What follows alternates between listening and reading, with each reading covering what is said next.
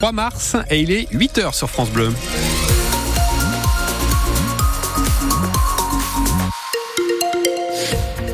La météo, c'est un ciel couvert ce matin, mais le soleil va arriver et les températures max cet après-midi entre 10 et 11 degrés.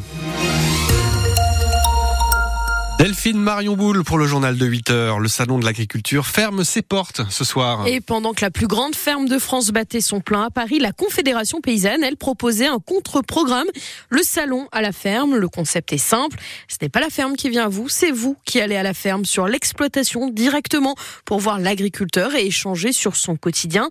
Pour cette quatrième édition, une centaine de rendez-vous ont eu lieu en France, notamment chez nous, dans la Vienne et dans les Deux-Sèvres, avec une thématique, la souveraineté alimentaire Martin Souriau est membre de la Confédération paysanne de la Vienne. L'idée, c'est un peu de sortir du salon de Paris. Il y a la réalité du quotidien et il y a euh, le fait aussi que le salon à Paris, c'est loin et que tout le monde ne peut pas forcément y aller.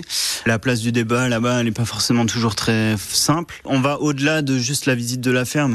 On, aborde des sujets politiques plus que euh, lors de, fermes ouvertes où euh, l'idée, c'est plutôt de montrer ce qu'on fait et de valoriser nos produits.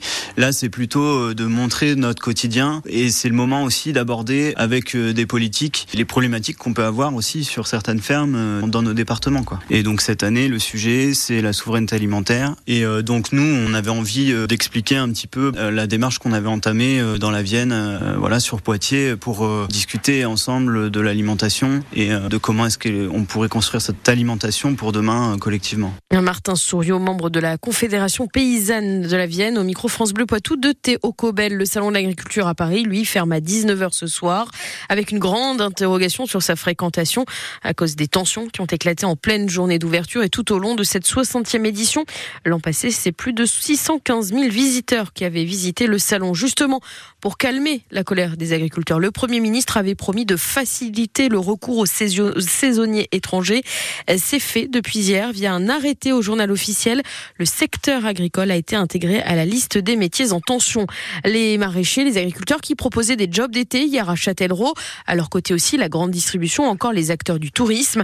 Un millier de postes étaient à pourvoir pour l'été prochain. Le reportage, c'est dans le prochain journal à 8h30. Un accident mortel aux portes des Deux-Sèvres. Un homme de 33 ans a perdu le contrôle de sa voiture en début d'après-midi hier en Vendée. Ça s'est passé à Saint-Mémin, au lieu dit la Travaillère, à quelques centaines de mètres à peine de notre département des Deux-Sèvres.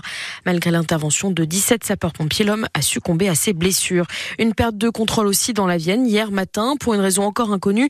Un conducteur a terminé euh, dans un cours d'eau à Bucks, près de Loudun. Il a été transporté conscient à l'hôpital. Et puis, vétusté et pluie abondante ne font pas bon ménage. Hier, plusieurs effondrements ont eu lieu dans les Deux-Sèvres. C'est le cas d'une maison à la, euh, de la Grand Rue de Mosée-sur-le-Mignon. Elle avait déjà été fragilisée par le séisme en juin dernier. Et puis à Saint-Mexan-l'École, c'est un morceau de façade qui a chuté sur une maison inhabitée depuis 40 ans. Euh, dans les deux cas, il n'y a pas eu de blessés, mais les, les maisons n'étaient pas occupées. Ludovic, j'ai une question pour vous ce matin et pour vous qui êtes derrière votre poste aussi. Miss France, vous connaissez Bien entendu. Bon, est-ce que vous connaissez Miss France grand-mère? Non, mais je sens que je vais le découvrir. 750 résidentes d'EHPAD. Autant vous dire que les Miss France n'ont qu'à bien se tenir. Elles tentent leur chance dans toute la France et six d'entre elles sont candidates chez nous au jardin de Montplaisir. C'est l'EHPAD de Ligugé. Elles ont été coiffées et maquillées par des étudiantes en coiffure et esthétique du CFA de Saint-Benoît, puis prise en photo pour la compétition. Une expérience qui les a beaucoup touchées, Anne-Livia Tolinki. Janine n'a pas l'air d'avoir 98 ans sur la photo du concours Miss Grand-mère. Le fond de teint cache ses rides, le fard à paupières fait ressortir ses yeux verts. Et que dire du brushing? On m'a coupé les cheveux, mais j'étais déjà très court, c'est pas facile à coiffer. Hein. Je ne suis pas reconnue. Pour arriver à ce résultat, elle a passé un après-midi au centre de formation d'apprentis à Saint-Benoît, devant un miroir, une coiffeuse à sa gauche, une maquilleuse à sa droite. Ah, c'était sympa. C'était une découverte que le maquillage, on n'a pas connu ça, nous. Sur les yeux, tout ça. Peut-être les femmes en ville, mais à la campagne, on ne se faisait pas les yeux. Josette non plus, ancienne institutrice, n'avait jamais mis de rouge sur ses lèvres. Mais ce qu'elle a préféré, elle, c'est de passer quelques heures avec des étudiantes. J'ai un peu peine euh, ne fréquenter que des personnes âgées. Moi, j'ai plaisir à être avec des jeunes, cette ambiance-là. L'ambiance et le fait de se sentir mise en valeur, respectée, tout l'intérêt du concours est là, sourit Angelina Rousseau, la directrice de leur EHPAD. C'est très important pour chaque résident de l'établissement de se sentir encore euh, exister, se sentir citoyen, reconnu par la société. À côté de ça, savoir qui va gagner la compétition n'a plus trop d'importance. Qu'est-ce que ça vous ferait d'être Miss Grand-mère? Rien du tout. De toute façon, je suis pas grand-mère, moi. Et grand-mère ou pas, une des six résidentes sera sacrée Miss Grand-mère de la Vienne pour voter le mode d'emploi.